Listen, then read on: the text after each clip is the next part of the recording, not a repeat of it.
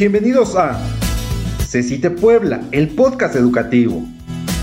Un espacio de colaboración, reflexión, motivación y encuentro de y para la comunidad educativa del Colegio de Estudios Científicos y Tecnológicos del Estado de Puebla. Un saludo a toda la comunidad educativa del CECITE del Estado de Puebla en este quinto episodio que vamos a dialogar con dos buenos amigos educadores del CECITE. Es tiempo de aprender con gusto, el tiempo pedagógico. Ese es el título que lleva este quinto episodio. Excelente día a todas y todas que nos escuchan. Quisiera empezar enviando un saludo muy afectuoso a toda la comunidad educativa del colegio y que nos escucha en este podcast. Sean bienvenidos al quinto episodio del CECITE Puebla, el podcast educativo. Como bien lo hemos estado mencionando a lo largo de los episodios anteriores de la primera temporada, nuestra línea de conversación será guiada por los 12 principios pedagógicos del modelo educativo híbrido del Estado de Puebla, diseñado y compartido por la Secretaría de Educación del Estado. El día de hoy estaremos trayendo a la mesa el principio número 5, el tiempo pedagógico, el cual a grandes rasgos nos habla de la importancia de ser efectivo el espacio que tienen las y los docentes con las y los aprendientes del colegio. Me acompaña la doctora Concepción Meneses, la conocida maestra Connie, del plantel de Guadalupe Victoria, y también se encuentra el día de hoy el maestro Jonathan Barrón, quien labora en el plantel Cecite Huejot 5. Me da mucho gusto tenerlos acá en dirección general y trabajando, hablando sobre este principio pedagógico, el tiempo pedagógico justamente. Muy bien, me gustaría comenzar pidiendo que nos compartan brevemente un poco acerca de ustedes y al mismo tiempo respondieran cuál es su labor educativa en el plantel que se encuentra. Maestra Connie. Hola, buena tarde. Pues eh, nos sentimos halagados de, estar acá con ustedes aportando un poco eh, sobre nuestro papel que desempeñamos en, esta institución de CECITE. Me presento, eh, como mencionó, me llamo Concepción Meneses, tengo una trayectoria de nueve años, dos años como docente en el plantel de Comachalco y siete años en coordinación académica en el bello este, plantel Guadalupe Victoria. De este plantel, pues desde su trayectoria, digamos, es uno de los planteles con menor eh, tiempo de creación, entonces el tiempo que se ha trabajado eh, y todas las actividades que se han desempeñado, pues son en el área académica. Obviamente ha costado mucho trabajo porque es una comunidad que tiene muchas cuestiones arraigadas, sin embargo, pues el trabajo que se ha realizado ha permitido que vayamos incrementando y siendo renombrados en, en esa comunidad. Maestro Jonathan, por favor. Gracias. Eh, buena tarde a todos y todas. Eh, con el gusto de saludarles. La verdad que estoy muy eh, a gusto, muy contento de estar aquí con, con ustedes compartiendo esta mesa con mi amiga Connie, maestro este Vicente. Y pues saludar a todos y todas las personas que nos están escuchando a través de este podcast educativo. Pues mi nombre es Jonathan Barrón Bracho. Ya tengo seis años en el CECITE. Pareciera que fue ayer cuando nos conocimos, ¿verdad? Pero ya tengo seis años. Inicié en el plantel Venustiano Carranza como coordinador este académico en el calorcito, ¿no? Calorcito es calor de playa, pero sin, sin la playa. Posteriormente estuvimos en el plantel eh, Jicotepec, ahí estuve colaborando dos años y actualmente me encuentro, así como mi amiga Connie le echó porras al plantel Guadalupe, al bello eh, plantel de Guadalupe Victoria, pues también yo me encuentro en el hermoso, en el hermoso plantel de Huejotzingo con una vista espectacular de los volcanes, ahí los tenemos este, pues realmente muy cerca y, eh, la vista que tenemos pues de, fotografía, ¿no? Entonces ahí estamos eh, colaborando ya hace eh, dos, dos, años y pues cuál es mi, mi función, mi papel dentro de sitio. Pues es una pregunta muy interesante, muy interesante porque nuestra función, sobre todo como coordinadores, pues es el transformar. Transformar vida eh, las vidas de nuestros y nuestras eh, aprendientes. Sin embargo, eh, aquí la pregunta sería el cómo lo hacemos para transformar estas vidas de los jóvenes. La verdad que muchas ocasiones ni nos damos cuenta, ¿no? Ni nos damos cuenta de cómo lo hacemos a través de nuestro día a día, de nuestra experiencia, de, de lo que vivimos. Pues tocamos, tocamos fondo, ¿no? Tocamos a los eh, jóvenes y de alguna manera sembramos en ellos pues diferentes eh, situaciones. Me ha tocado participar, representar no solamente a, a CECITE, sino al Estado, al país. he salido eh, fuera del país con jóvenes y el simple hecho que los jóvenes trasciendan, ¿no? El que vivan otras culturas, el que vivan otra experiencia, desde ese momento pues ellos están transformando su forma de, de, de vivir, de pensar, ¿no? recuerdo muy el presente una chica de, eh, de, de Becarranza, que hoy día estudia en el Politécnico Nacional. Cuando pisamos eh, el país de Londres, ella decía, yo voy a regresar, ¿no? yo voy a regresar aquí a estudiar una maestría. ¿no? El, hecho que te hagan esos comentarios, eh, pues valoran o uno se siente orgulloso ¿no? De, del trabajo que al final de cuentas hace uno en, en, en CECITE. Entonces, pues mi función principal es, es esa, ¿no? El transformar, el cambiar, el tocar vidas de los jóvenes y las señoritas de, de Cecita Puebla. Y un gusto estar aquí con, con ustedes. La verdad que pues esperamos que podamos compartir un poquito. Muchas gracias, eh, Connie y Jonathan. Bienvenidos nuevamente.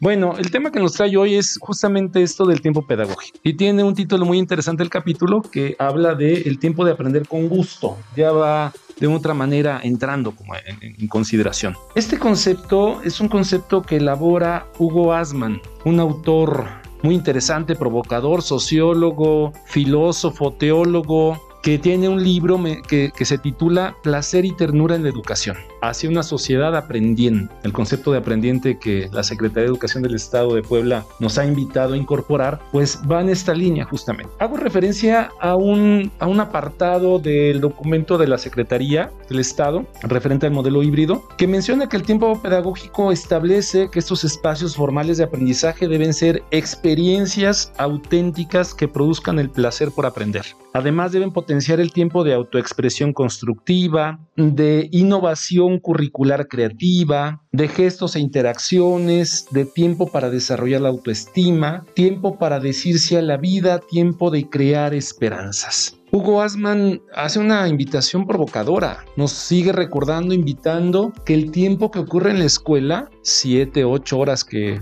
pasan los chicos en, en ella, junto con los educadores, por supuesto, tiene que ser un tiempo rico, rico en experiencias, él lo menciona como tiempos, a fin de provocar placer, placer por aprender. Bueno, nos acercamos nosotros tres que estamos ahora en la mesa, nos acercamos justamente a este capítulo de el capítulo número 20, el tiempo pedagógico, sobre el tema clave de los horarios. No sé si tengan algún comentario para recuperar este texto, alguna provocación que hayan escuchado eh, y bueno, comencemos el diálogo. Bueno, comentar que eh, al inicio de pues de, de esta parte de este principio, como bien sabemos, junto con los otros principios, es muy interesante esta parte del tiempo pedagógico derivado de que sabemos que todo el tiempo que estamos en, las aulas o dentro de todas las actividades académicas que, que, se van desarrollando en CECITE, ese tiempo de repente parece como absorbente, ¿no? O sea, no sientes el tiempo que, que va pasando. Sin embargo, todas estas acciones que se van realizando desde las diferentes áreas que tenemos, como las extracurriculares, la parte de la orientación educativa, este acompañamiento que se da, eh, es muy importante porque esto va a permitir que el estudiante dentro del aula se sienta satisfecho, que se sienta querido, que se sienta apapachado, en este caso por, por parte de los docentes. Eh, sabemos que no todos los estudiantes eh, en ocasiones pues van, van por querer ir, ¿no? Sino que muchas veces se ven obligados a, asistir por los papás porque como papás deseamos el bienestar de nuestros hijos, entonces siempre, con esa premisa, es, los papás pues los mandamos a casa, entonces también eh, ellos una figura importante acá. Eh, nos respaldan, digamos, con, la, con esta cuestión para que los, eh, los estudiantes cuando asistan a, la escuela se sientan seguros también en, en estos espacios, en estos tiempos que, que, pasan en el aula y dentro de la institución, les va permitiendo crear estas experiencias y estas experiencias pues eh, se deben gracias a, al equipo de trabajo, pues que va desde, en este caso, el director, la, el área académica, el área de extensión, el área de vinculación, todas estas áreas van siendo como un engrane que, que, va a permitir que se vaya estructurando todo este proceso educativo, que al final cuando el alumno eh, va y regresa a casa, llega a casa y le diga, eh, papá, mamá, eh, fue un día a lo mejor muy agotador, pero estoy muy satisfecho, ¿no? Hoy aprendí a lo mejor cier cierta cosa que nunca había aprendido, por ejemplo, nosotros en el área de programación, este, que es la carrera técnica, este, pues los chicos se ven sorprendidos, ¿no? Que, que nunca pensaron haber hacer programación, ¿no? Entonces, pensaban que a lo mejor era algo que solamente veíamos este, en televisión o veíamos este, en el internet, ¿no? O que Google, la famosa este, empresa, ¿no? Que algo inalcanzable, ¿no? Sin embargo, ellos al ya crear algo eh, en programación, pues sienten ya esa satisfacción esa parte de que pueden y que quieren más, ¿no? Entonces, eh, esa parte importante de que de querer generar este un poquito más pues es una tarea muy ardua de los docentes este en las aulas y que pues se debe de agradecer todos los días este, esa parte, ¿no? Entonces los papás podría mencionar que se sienten también satisfechos porque al término, por ejemplo, de las graduaciones o al término del semestre, pues se van agradecidos inclusive con la institución, ¿no? De, que se sienten este, respaldados, ¿no? Eh, con la institución que está dando resultados, ¿no? Entonces creo que ese es el resultado final y la satisfacción que tenemos como institución al término inclusive del día, ¿no? Entonces son la suma de todos esos días que genera todas esas experiencias, este, a veces no tan buenas, porque también sabemos que existen experiencias este, un poco desfavorables, pero eso también nos, nos da pie a mejorar, ¿no? Como institución y en, en, ese caso en el aula también algunas experiencias, digamos, que tenemos con los estudiantes que no logran a lo mejor captar todos los conocimientos, pero vemos la forma de que al final el estudiante tenga todos, todos esos elementos importantes para que eh, cuando tenga eh, este enfrentamiento con la sociedad cruel que tenemos, entonces le, le permita tener los elementos importantes y se puedan defender. Muy bien, Connie, muchas gracias. Este, maestro Jonathan, ¿alguna provocación de Hugo Asman en este texto? Eh, ¿Alguien puede hablar de que puede ser un poco romántico, tal vez, utópico? Pero bueno, alguna provocación que tengas que te haya generado el texto y, a partir también de lo que hemos dialogado. Gracias. Dos cosas interesantes. Placer y ternura en la educación. Placer, una palabra muy fuerte, sobre todo ahorita en estos tiempos y con todas las circunstancias que, se viven hoy día. Se me hace una palabra muy fuerte, ¿no? Esta lectura que, eh, pues compartimos de, de Hugo Asman, eh, eh, desde mi punto muy personal particular, se me hace muy romántico, muy romántico pero al final de cuentas, eh, con las palabras que nos describe pues este, este autor, nosotros lo hacemos lo, y lo vivimos día a día con, con nuestros y nuestras eh, estudiantes. Tenemos diferentes eh, docentes con varios perfiles que día a día tienen diferentes retos, ¿no? Tienen retos encima o enfrente para lograr que nuestros y nuestras aprendientes gocen, vivan dentro de sus asignaturas, ¿no? Lograr captar la atención de nuestros y nuestras aprendientes es un reto, es un reto eh, importante, ¿no? El lograr que se apasionen de las matemáticas, el lograr que se apasionen de las ciencias, eh, de la comunicación, de inglés o de otras áreas de la carrera técnica, como lo comenta este, la maestra este, eh, Connie, el lograr esa parte es, es, es, un, es un reto importante para el, el docente, ¿no? Y sobre todo el que logre desarrollar la competencia de nuestros y nuestras aprendientes, pues es algo que se vive día a día, ¿no? El cómo logra transversalizar ese contenido para que el estudiante aprenda eh, o eh, se quede con ese aprendizaje, con esa competencia que el docente está, está buscando. Entonces, al final de cuentas, este autor pues no lo maneja pues un tanto más eh, romántico, pero nosotros lo vivimos día a día, quizás porque no tenemos todas las herramientas, ¿no? Nos hacen falta laboratorios, nos hacen falta algunas otras características, tenemos grupos numerosos sin embargo, pues el docente ah, día a día busca, busca cumplir con ese objetivo, con ese aprendizaje que sea eh, productivo dentro del, eh, del, del, aula. Que muchas ocasiones, como también lo comentaba la maestra eh, Connie, no, no se aprende solamente dentro del aula, no se puede aprender con otros actores que intervienen dentro del colegio, los encargados de orden, las orientadoras educativas, desde quien lo recibe en la puerta a nuestros y nuestras estudiantes, puede transformar vidas de, los jóvenes, ¿no? También es, es importante mencionar que nosotros eh, pues tenemos aprendientes de diferentes este, sectores, de diferentes regiones y mucho implica el qué educación traen de casa, ¿no? ¿Qué hábitos, qué conocimientos, qué disciplinas traen de casa, ¿no? Si el estudiante, y que tenemos de todo, tenemos de todo estudiantes que pues son muy disciplinados, que llegan, cumplen y le exigen inclusive al, al docente y todo lo contrario, ¿no? Aprendientes que pues ah, tenemos que estar llamando la atención quizás más, más seguido, pero eso también eh, influye mucho en el desarrollo de la, de la educación de, nuestros jóvenes. Pero al final de cuentas, eh, invito a que lean a, este autor, Hugo este, Asman, y eh, pues al final de cuentas vamos a comprender que dentro del día a día que nosotros eh, vivimos dentro del, del colegio, dentro de nuestras aulas, dentro de nuestras instalaciones, el estudiante va aprendiendo a través de diferentes vivencias, no solamente con lo que vive o con lo que le enseña el docente frente a grupo, ¿no? Sino lo comentaba desde quien lo recibe en la puerta e inclusive en la cafetería, él puede eh, vivir o transformar vida, o lo comentaba hace rato una eh, estudiante, el salir a otro, eh, convivir con otros planteles porque tenemos encuentros, el convivir o salir a otro estado, a otro país, por supuesto que está transformando su, su vida y el estudiante está obteniendo un aprendizaje y, está utilizando pues este tiempo pedagógico que justamente es de lo que estamos hablando y lo más importante es que el estudiante pues lo, lo viva, ¿no? Y creo que hoy día pues lo, lo, lo hacemos con nuestros y nuestras eh, jóvenes en cada uno de los, de los planteles. Muy bien, pues interesante esto que mencionan. Ahora que estaba, que estábamos dialogando, escuchándolos también, se me vino esa vieja expresión de los maestros. La letra con sangre entra decían los, algunos maestros y, y, papás, por supuesto. Y parece que en esa expresión el acento está pues en el sufrimiento, ¿no? En el esfuerzo. Por supuesto, aprender requiere esfuerzo.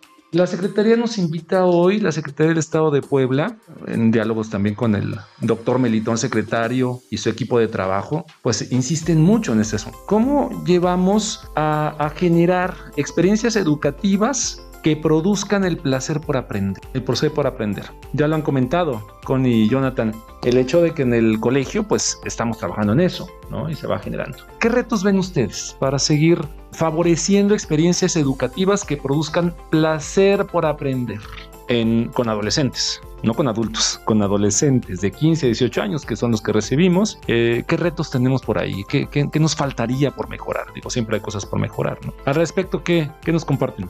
Bueno, dentro de los retos considero acá algo importante, una figura, obviamente que que siempre está presente pues el, docente, ¿no? Entonces aquí con el docente sabemos que sobre todo en media superior, por no tener la formación a lo mejor eh, en esta parte pedagógica, eh, darle siempre el acompañamiento también al, docente es un reto importante, eh, que, que, siempre esté con esa identidad, ¿no? esa parte de servicio, fraternidad inclusive, este, entre compañeros, ¿no? Es, no quiere decir que porque es de matemáticas, pues no le voy a hablar, ¿no? Porque mi materia es ciencias, ¿no? Es, esta parte de comunidad, ser una comunidad de aprendizaje. Entonces, esta cuestión de comunidad implica que también la parte administrativa que son también este, compañeros que, aparentemente no intervienen en la educación del estudiante, pero este, abonan ¿no? a, a, todo, toda esta cuestión académica, desde las instalaciones, desde las aulas, desde que en, en este caso los baños tengan papel, eh, todo, todos, todos esos servicios va a permitir que el estudiante se sienta eh, satisfecho en el, en el aula, ¿no? Entonces,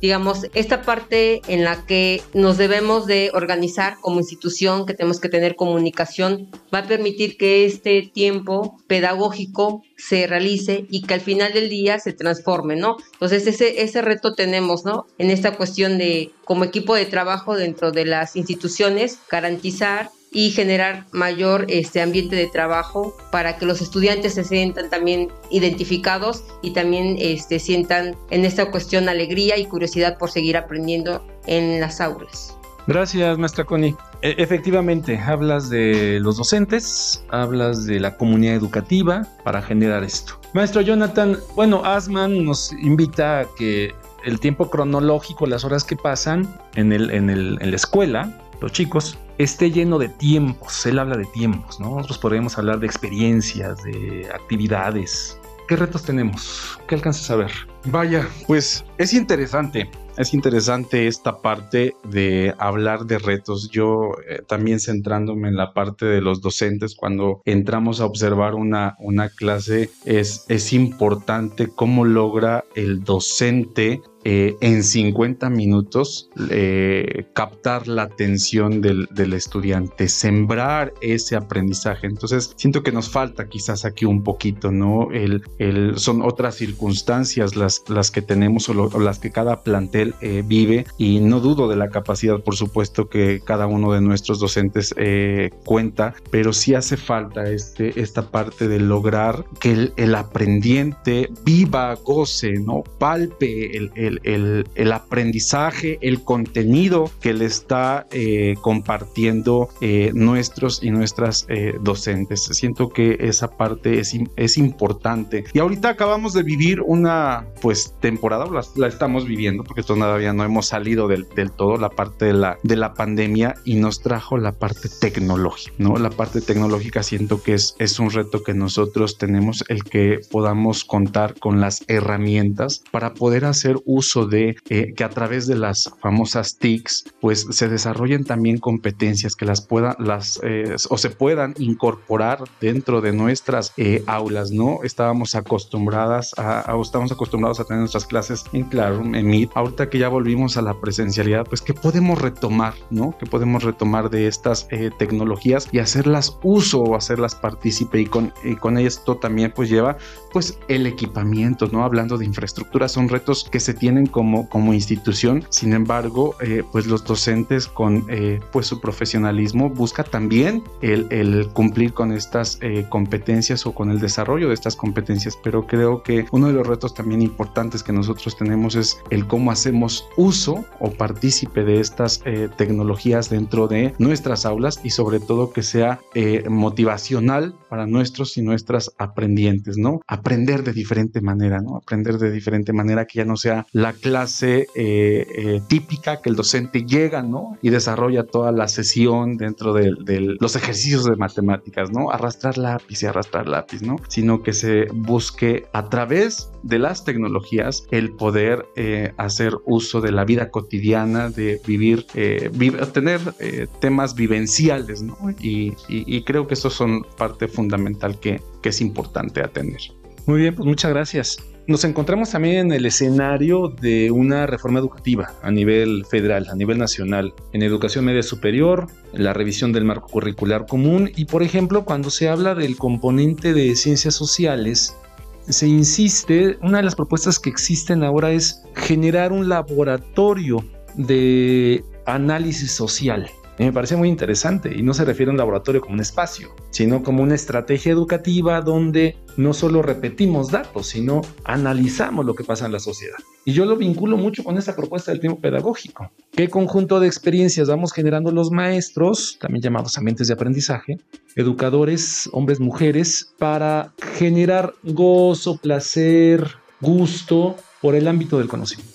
No es la ciencia por la ciencia, sino el gusto por descubrir. Sabemos que no es sencillo, ¿verdad? Porque todos tenemos ciertas preferencias por ámbitos del conocimiento, pero parece que el, tipo de experiencias, de estímulos, de materiales, ahora Jonathan hablabas de las TICs, ¿qué nos dejó la pandemia? Yo espero, hay que seguirlo reflexionando, que la incorporación definitiva de estas nuevas tecnologías, ¿no? Que pueden ser una herramienta muy interesante para seguir provocando entusiasmo en la educación. ¿De acuerdo? Bueno, pues ahí, ahí nos encontramos. Vamos orientando, los tiempos son cortos con el podcast.